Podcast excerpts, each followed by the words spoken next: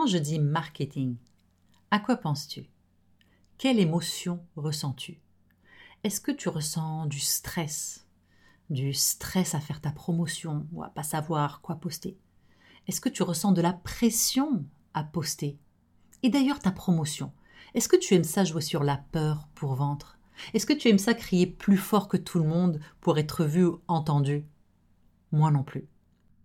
Il y a une autre manière de faire du marketing et de faire la promotion de ces offres, autre que celle que tu retrouves partout sur Google ou les conseils des gourous du web. Et il y a moyen que ce soit agréable et que tu prennes plaisir. Dans cet épisode, on parle de marketing paisible, qui est le genre de marketing que je pratique. J'en ai parlé parfois dans, les épisodes, dans Mets-toi de ton bise, mais j'y ai jamais été en profondeur. Et tu m'as posé beaucoup de questions, et cet épisode, c'est pour répondre à cette question et pour montrer, te montrer comment tu peux appliquer ce marketing paisible à ta vie d'entrepreneuse, à ton business? Le marketing paisible te permet d'enlever cette culpabilité de ne pas être tout le temps en ligne, de ne pas poster à tort et à travers, même des posts qui n'ont aucun sens parce que tu veux juste poster. Il te permet de transformer la relation que tu as avec ton audience, vraiment en la, transformant en une vraie relation en fait, et il donne un tout autre sens aux activités de promotion. C'est parti. Bonjour entrepreneuse, tu es à l'écoute d'un nouvel épisode de Mêle-toi de ton bise, le podcast où l'on parle de business web, de marketing et de vie d'entrepreneuse. Je m'appelle Rimbuksimi, je suis stratège web et mentor pour entrepreneuses et je te promets une émission 100% honnête pour t'aider à injecter plus de sérénité et de rentabilité dans ton business. C'est parti. Nous sommes à l'ère du marketing humain, le human to human business, le business d'humain à humain où les chiffres et les initiatives sans émotion n'ont plus beaucoup d'effet. Alors, nos audiences, elles veulent pas juste être, elles veulent plus juste être des chiffres, des statistiques ou juste vues comme des cartes de crédit. Elles veulent un service personnalisé, un marketing honnête et elles veulent de la constance et du plaisir. La constance dans notre visibilité et euh, que l'on prenne du plaisir à être visible. Alors ça fait un moment que je fais du marketing, que je m'intéresse au marketing et honnêtement, j'ai appris des tonnes de stratégies. Euh, des stratégies que j'ai essayées, que j'ai appliquées, que j'ai jetées à la poubelle parce qu'elles ne me convenaient pas. Et elles ont vraiment beaucoup nuit à mon business parce que j'étais pas confortable. J'étais pas confortable avec ces pratiques et ça se voyait. Le marketing, c'est avant tout lancer une invitation à te rejoindre dans un programme ou à travailler avec toi. C'est partager pourquoi et comment tu peux aider ton audience et c'est mettre en lumière un souci que tu as identifié et que tu leur proposes, euh, avec lequel tu leur proposes euh, de les aider. Et ça peut se faire euh, sans jouer sur la peur, sans mensonge, sans manipulation, sans malaise, sans stress et sans crier plus fort que tout le monde. Le concept du marketing paisible, c'est pas forcément nouveau mais il est contre-intuitif et à l'opposé de tout ce qu'on tout ce qu'on apprend en fait aujourd'hui pour quand on veut apprendre à diriger son business en ligne. C'est probablement aussi parce que le marketing d'aujourd'hui est teinté d'une énergie toute masculine et le marketing paisible est définitivement masculin euh, masculin féminin. Alors le marketing paisible est définitivement féminin, serein, relax et oui, rentable. Alors, c'est quoi le euh, marketing paisible? Le marketing paisible, en gros, c'est vraiment faire moins de choses, mais mieux.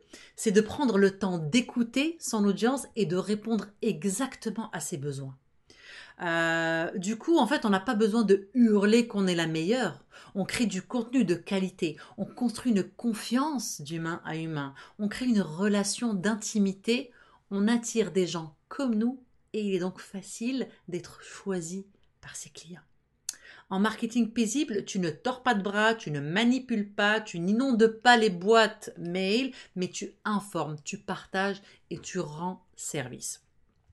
Faire ton marketing, ça peut et ça doit être agréable. Tu veux te sentir aligné et à l'aise et c'est euh, que comme ça en fait que tes mots vont venir facilement. Euh, ce que tu vas écrire va être simple, ce que tu vas dire va être simple, ça va sonner juste à chaque fois. Tu vas te sentir aligné et ça va sentir en fait. Les gens que tu vas attirer vont, ça va résonner en eux. C'est ça le marketing paisible. C'est vraiment un marketing d'alignement. Faire sa promotion, c'est avant tout partager la bonne nouvelle que tu peux aider à régler un problème que quelqu'un a. Mais c'est extraordinaire, c'est une bonne nouvelle. Et faire la promotion et faire le marketing de ça, c'est tout simplement ça, c'est mettre la bonne nouvelle, euh, euh, euh, l'annoncer et dire je peux aider, je suis à ton service. Personnellement, il a fallu que je repense ma manière de, me présenter et de présenter mon travail pour que ça soit confortable, agréable et que, et que ça convienne aussi à ma cliente idéale.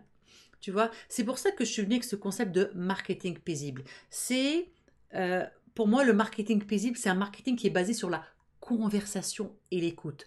Ce n'est pas un marketing où on s'efface, c'est pas un marketing où on joue petit euh, ou qui est réservé aux introvertis ou qui est un marketing silencieux, pas du tout. Mais c'est une manière de travailler où l'on décide d'inspirer sa communauté grâce à un marketing où on se, respecte à 100%. Et quand je travaille avec mes clientes, c'est vraiment, c'est vraiment, c'est ce qu'on fait. Souvent, je lui demande dans quoi tu es à l'aise, comment tu veux être, qu'est-ce qui te fait sentir bien. Et on travaille sur ce genre de marketing. On développe tout un calendrier de contenu, on développe une stratégie marketing. Et à chaque fois, quand la personne s'incarne, quand elle est alignée avec elle-même, je veux dire, il y a une espèce de système d'attraction qui est extraordinaire parce que là, elle se rend compte, me dit, oh my god, ce sont exactement les bonnes personnes pour moi. Mais oui, un marketing paisible, c'est un marketing qui fait du bien. Alors, comment ça fonctionne? Pour ton audience, euh, tu prends le temps d'écouter.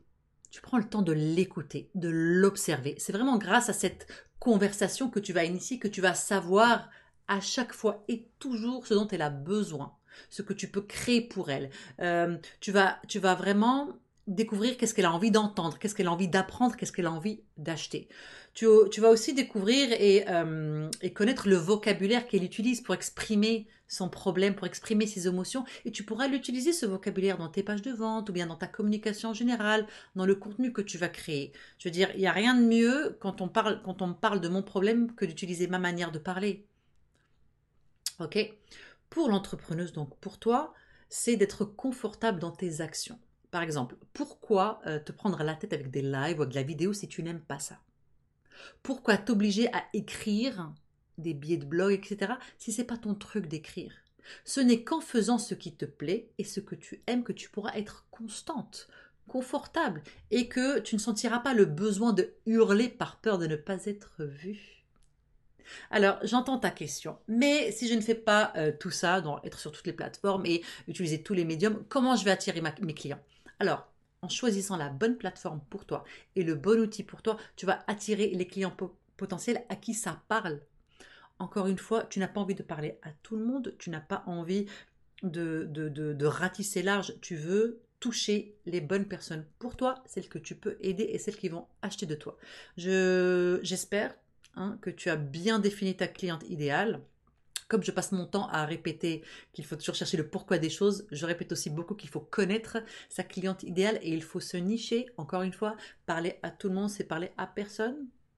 Voilà, donc très important. En sachant exactement où tu aimes être et comment tu aimes parler, tu vas attirer les bonnes personnes. Et surtout, ce qui est hyper important, c'est attirer les, gens pour toi, comme toi, qui sont faits pour toi. C'est des gens à qui cette manière de parler va résonner. Moi, je parle de business avec une grande, grande partie de développement personnel. Ça parle pas à tout le monde. Mais si toi, tu m'écoutes et si tu aimes ce que tu entends, ben, c'est à toi que je parle. Ça, ça sert à rien pour moi de me dire, OK, je ne vais parler que de, euh, que de développement personnel pur et dur ou que de business pur et dur. C'est pas ces gens-là à qui je, veux parler. Je veux parler à la personne qui a envie de parler de business, mais qui a envie de parler de business d'une manière élevée, connectée, avec une portion de développement personnel. Le marketing paisible euh, t'amène donc à te nicher et à tellement bien connaître ton audience et les gens que tu attires que ce que tu vas offrir va parler exactement aux meilleures personnes pour toi. Tu vas euh, tu veux éviter en fait ce que j'appelle les collectionneurs de cadeaux, tu sais, les collectionneurs de, de freebies. Ces gens qui vont, qui remplissent nos boîtes, euh, tu sais, qui, euh, qui remplissent nos, nos, newsletters, tu sais, de, de c'est pas forcément les bonnes personnes pour nous, mais ils sont juste à la recherche de gratuit, ils vont pas forcément passer à l'action. Quand tu te niches, quand tu parles et que tu es vraiment hyper spécifique, c'est sûr que ton freebie va pas parler à tout le monde, mais va parler aux bonnes personnes. Du coup, euh, c'est vraiment un genre de, marketing très focus. C'est un genre de marketing qui va également te permettre de faire des appels découvertes très sereins, où tu vas pas sentir une pression de convaincre absolument parce que la personne que tu auras attirée C'est une personne qui résonne avec ton marketing, avec ton travail, avec ce que tu proposes et qui tu es. C'est encore une fois, c'est un marketing euh, avec peu de followers, peu de fans, mais des followers engagés et de vrais fans de toi et de ton travail. Euh, le marketing paisible, c'est aussi arrêter de courir comme un poulet sans tête, à poster quatre fois par jour sur Instagram. Quelle horreur. C'est pas ça. D'ailleurs, c'est une très mauvaise stratégie. Ok? Le marketing paisible, on respire, on est focus, efficace et rentable. Alors, opter pour ce genre de cette manière de travailler beaucoup plus relax, connecté et aligné, ça va t'amener aussi à te demander si tu as vraiment besoin de toujours faire des gros lancements. Tu sais, des lancements clinquants et bruyants. Parce que c'est ça qu'on te dit aussi, faut faire des lancements pour pouvoir vendre tes produits et services. Est-ce que tu pourrais pas, de temps en temps, faire juste un lancement soft tu sais, genre un lancement de produits ou de services beaucoup plus relax, vu que tu connais ton audience, tu connais ta cliente, c'est ta cliente idéale et tu sais exactement ce qu'elle veut, vu que tu es tout le temps en contact avec elle. Tu sais, tu passes ton temps à l'écouter. Donc, encore une fois, tu n'as pas besoin de jouer sur la peur, vu que tu réponds exactement à ce dont elle a besoin.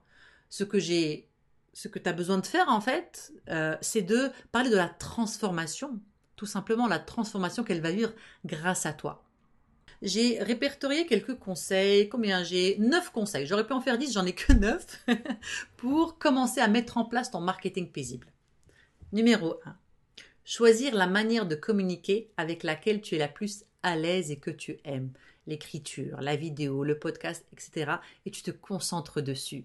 Ne te démultiplie pas et non, il faut pas euh, faire telle ou telle chose ou absolument tout faire en même temps euh, parce que sinon tu n'auras pas de clients? Non tu veux attirer les meilleurs clients pour toi. Et tu vas les attirer, tu vas les attirer seulement si tu te respectes, si on sent que tu es aligné et que tu es ancré. Je dis souvent de regarder ce que toi tu consommes, les personnes que tu suis, les personnes que tu écoutes, pourquoi tu les écoutes, pourquoi tu les suis. Et ensuite, euh, pense à ces entrepreneuses ou entrepreneurs ou peu importe que tu as zappé parce qu'il y avait un truc qui résonnait pas, il y a un truc qui l'énergie n'était pas là. Mais c'est ça. Parce qu'ils sont peut-être partout, parce qu'ils sont peut-être pas assez nichés, parce qu'ils sont trop généralistes, parce qu'ils ne te parlent pas à toi. Ce que tu veux, c'est vraiment cibler. Ensuite, choisis une ou, deux, une ou deux plateformes maximum pour rejoindre euh, ton audience idéale. Tu ne veux pas te démultiplier, tu veux investir dans des plateformes, tu veux les faire grandir, tu veux connecter, engager la conversation, être vraiment comme les découvrir, les connaître. Numéro 3, sois clair sur tes objectifs, tes résultats et la transformation que tu veux aider les gens à vivre. Ça va te permettre d'aider ton audience dans, tout ce que tu vas créer en fait comme contenu. Donc quand tu sais exactement le résultat que tu veux les aider à obtenir, euh, c'est facile en fait d'écrire du contenu pour en parler, pour leur dire qu'est-ce qui va se passer pour elles, comment tu vas les aider, c'est quoi, c'est quoi le chemin, le voyage qu'elles vont effectuer pour arriver jusqu'au résultat que tu veux les aider à, atteindre.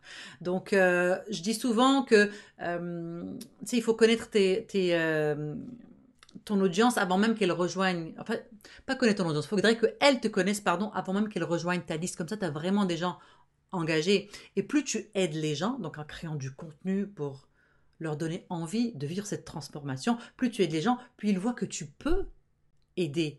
Et moins importante devient ta page de vente.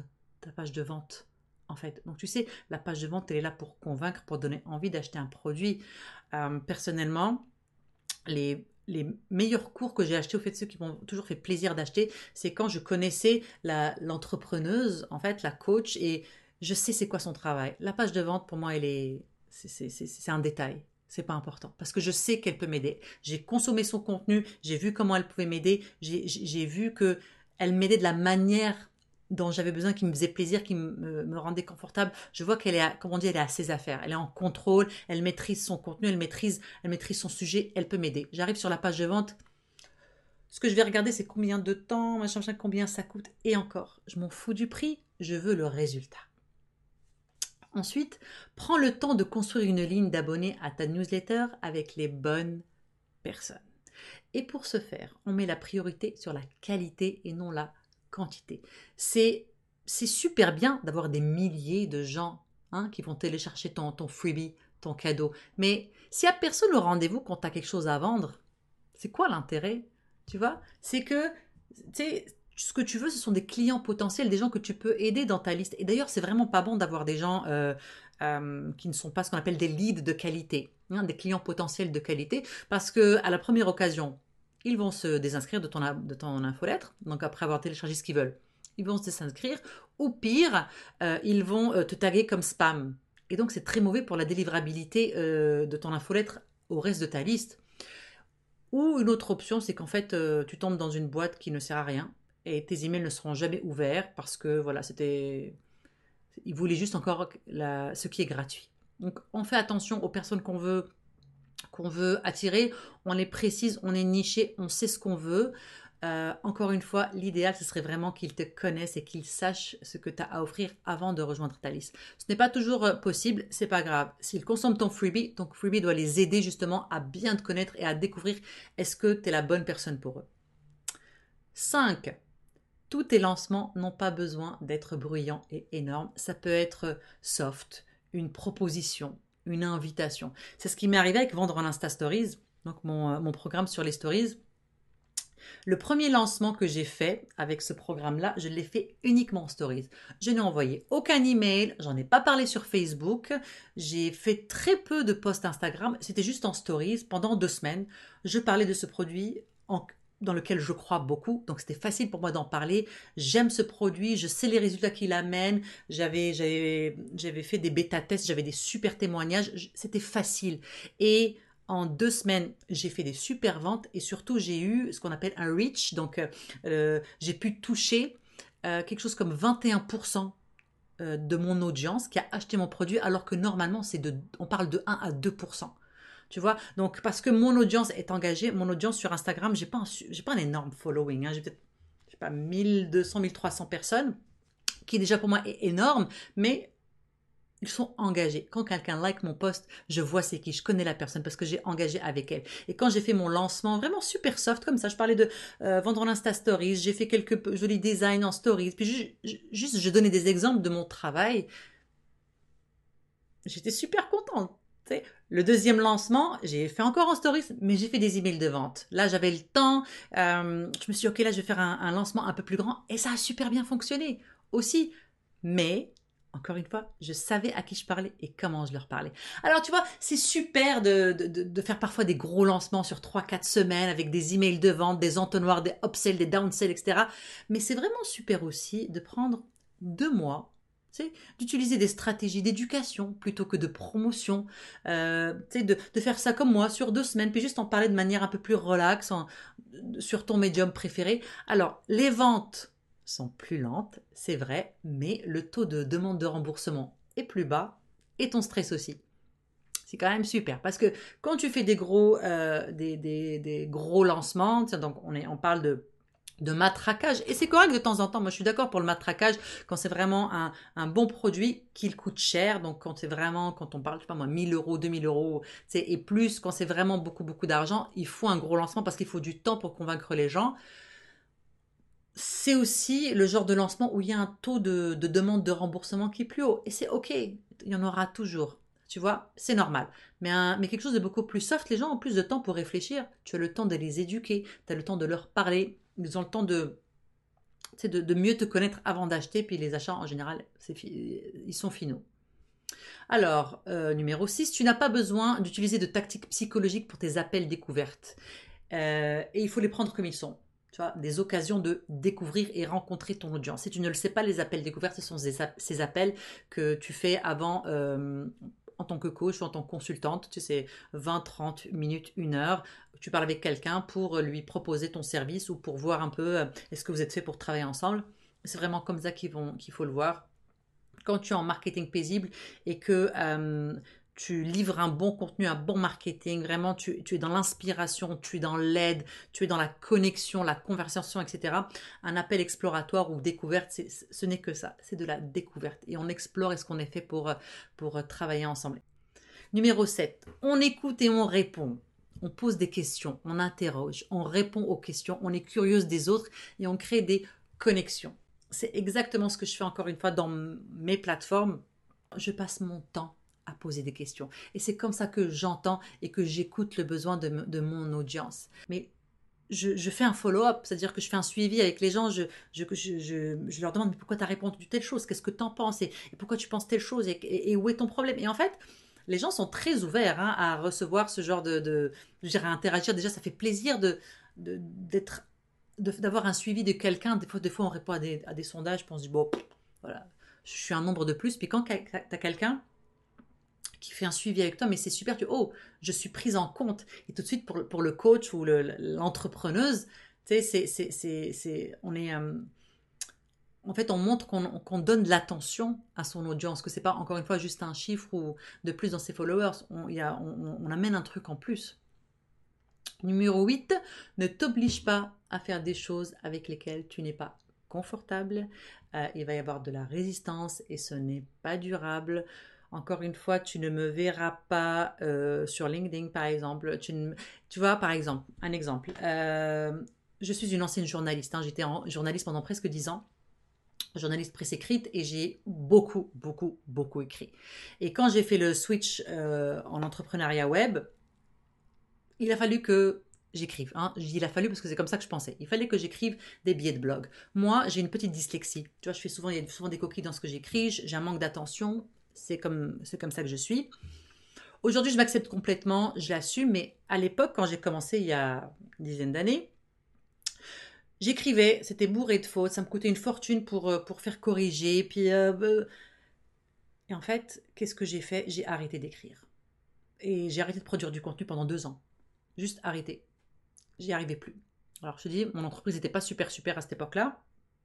Et puis un jour, je me suis dit, merde, quelle est ta manière de communiquer avec ton audience? Tu n'aimes pas écrire, puis tu as de la résistance à écrire, ça marche pas, qu'est-ce qui se passe? Tu as trop écrit dans ta vie ou tu as ce complexe par rapport à l'écriture. En fait, peut-être que tu n'as juste pas envie d'écrire. J'ai commencé à explorer et par hasard, un jour, j'ai fait un audio, une audio comme ça, et j'ai reçu le commentaire de quelqu'un qui m'a dit Oh, t'as vraiment une belle voix parler. Moi qui parle tellement vite qu'il y a un accent arabo-franco-canado weirdo, là, on sait pas trop d'où vient mon accent, on fait ce compliment-là. Et j'ai commencé à écouter de plus en plus de podcasts, de plus en plus de podcasts, et je me suis dit, ok, j'adore parler, et mon rêve, ça a toujours été d'être payé pour parler. J'ai commencé mon podcast, et c'est un réel plaisir. Et ma manière aujourd'hui de livrer du contenu, euh, régulièrement, c'est-à-dire pour mon site, mon site internet, c'est vraiment le podcast.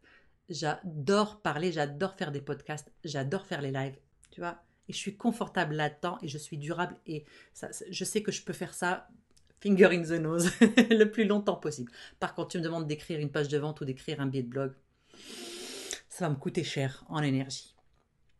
Euh, en conclusion, entrepreneuse, le marketing régulier, pour moi, hein, mais pour toi aussi, je crois. Qu'est-ce que c'est? En gros, quand c'est mal maîtrisé ou quand on écoute tous les conseils de droite à gauche, c'est patauger dans le bassin commun à essayer de parler plus fort que les autres. Le marketing paisible, c'est écouter, bien viser et être choisi. Voilà, entrepreneuse. Alors, qu'est-ce que tu penses de ce marketing paisible? Est-ce que ça fait du sens pour toi? Est-ce que c'est quelque chose que tu aimerais mettre en place dans ton business? Est-ce que tu avais déjà pensé au marketing de cette manière-là? Est-ce que tu penses que c'est faisable d'appliquer ce genre de marketing? J'adorerais avoir ton feedback et tes questions si tu en as sur le marketing paisible et sur toute autre chose dans ton business et ta vie d'entrepreneuse en fait. Et tu peux le faire grâce à la Business Hotline qui est un outil que j'ai mis en place pour toi et qui est en fait une ligne directe avec moi pour me poser toutes tes questions, pour me donner ton feedback et pour que je puisse te répondre ASAP le plus vite possible. Alors tu trouveras le lien dans les show notes, donc la description de cet épisode, et sur mon site. À très très vite. Cet épisode est fini, mais ce n'est pas un au revoir. Retrouve-moi sur rainbooksimi.com pour encore plus de ressources et d'opportunités de recevoir l'aide dont tu as besoin pour créer le business web parfait pour toi. Et n'oublie pas, on est tout ensemble dans cette aventure. À bientôt!